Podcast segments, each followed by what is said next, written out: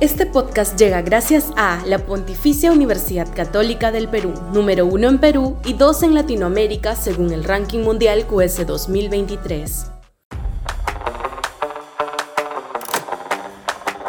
Efectos deseados de la marcha. Sudaca, Perú. Buen periodismo.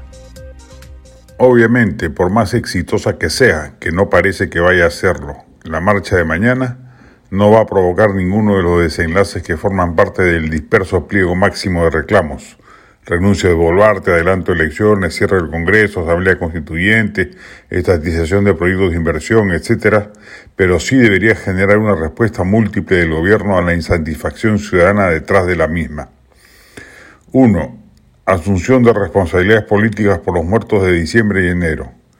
Ello tendría como símbolo máximo la salida del premier Otárola, ministro de Defensa cuando las muertes se produjeron, y su reemplazo por un personaje con visos más dialogantes y menos confrontacionales.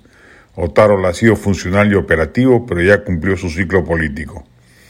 Segundo, cambio en las políticas de ayuda social para aliviar el incremento de la pobreza y el impacto de la inflación en los sectores de menores recursos.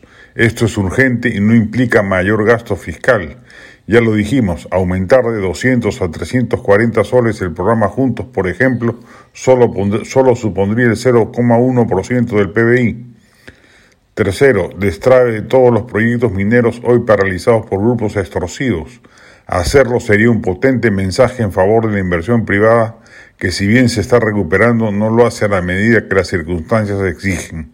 La inversión privada es fundamental para mejorar el empleo, la pobreza y dar un poco de mejor perspectiva a muchos desesperanzados que encienden las hogueras políticas por razones de bolsillo. Cuarto, compromiso serio del Congreso, para empezar, que sus integrantes se den cuenta que la protesta también es contra ellos, para desterrar los blindajes a niños y mochasueldos, además de viajes dispendiosos e inútiles. El legislativo debe dejar de ser una fábrica de escándalos y transformar su desidia e indolencia en una actitud reformista que se trace una agenda legislativa seria y democrática. Quinto, reconfiguración de la agenda del régimen. Con estabilidad mediocre no se aguanta indemne hasta el 2026. Es necesario incorporar agresivamente un conjunto de reformas y anunciarlas integralmente el 28 de julio. Esa fecha puede ser el parteaguas de un gobierno que anda a la deriva.